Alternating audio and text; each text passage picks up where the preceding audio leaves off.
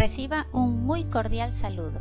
Soy Estela Muñoz Zeta y si usted me permite, estaré encantada de acompañarle durante su viaje a través de los diferentes episodios del programa formativo acerca del estrés. En este episodio número 27 conoceremos los sistemas que intervienen en el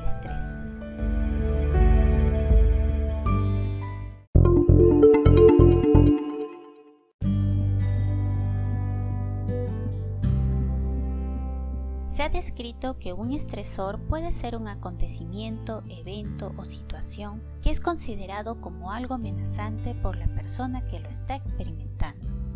Los estresores se pueden dar de un momento a otro, pero también pueden tratarse de una serie de factores que persisten en el tiempo.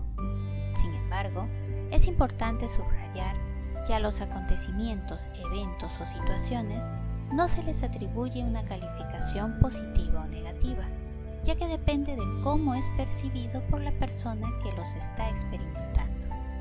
Ahora bien, ante la presencia de un estresor, el binomio mente-cuerpo va a reaccionar activando un complejo proceso de respuesta que engloba al sistema nervioso, sistema endocrino y sistema inmunológico, siendo el estrés este proceso de respuesta que surge como mecanismo adaptativo del propio organismo. Entonces, la activación del proceso del estrés genera manifestaciones físicas, psicoemocionales y conductuales justamente debido a que los sistemas nervioso, endocrino e inmunológico están presentes durante el desarrollo del estrés.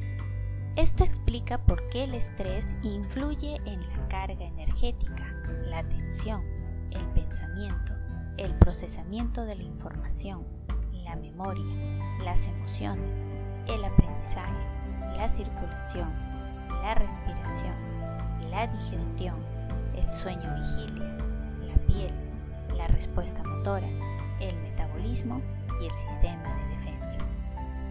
Independientemente que el estresor sea físico, psicológico, ambiental u otro, siempre se va a activar el mismo proceso de respuesta obstante, cuando el estrés se prolonga en el tiempo, puede volverse una condición crónica e incapacitante, llegando a convertirse en un estrés negativo o distrés si persiste esta sobrecarga. Y cuando el daño por el distrés se da, afecta el funcionamiento físico y además propicia la manifestación de pensamientos negativos, comportamientos imprudentes, autodestructivos, explosiones emocionales e incluso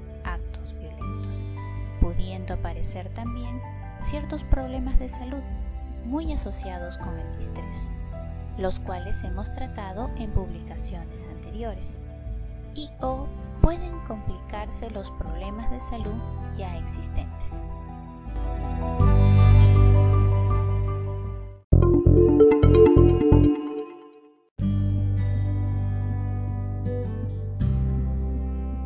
En síntesis, los sistemas que intervienen en el estrés son el sistema nervioso, el sistema endocrino y el sistema inmunológico, lo cual explica la amplia variedad de manifestaciones que tiene el estrés, así como su asociación con diversos problemas de salud cuando llega a convertirse en distrés o estrés crónico.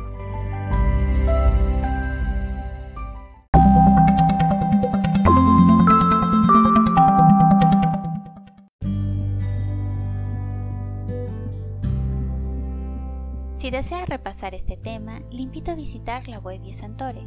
Allí encontrará las publicaciones del programa formativo acerca del estrés, que incluye audios, infografías, ideas fuerza, contenidos adicionales y mención a fuentes consultadas. Muchas gracias por su asistencia y nos reencontramos en el próximo episodio. Recuerde que el podcast Programa Formativo acerca del estrés está disponible en las plataformas Anchor, Spotify, Speaker, Radio Public, Pocket Cast y Google Podcast. Cada domingo un nuevo tema.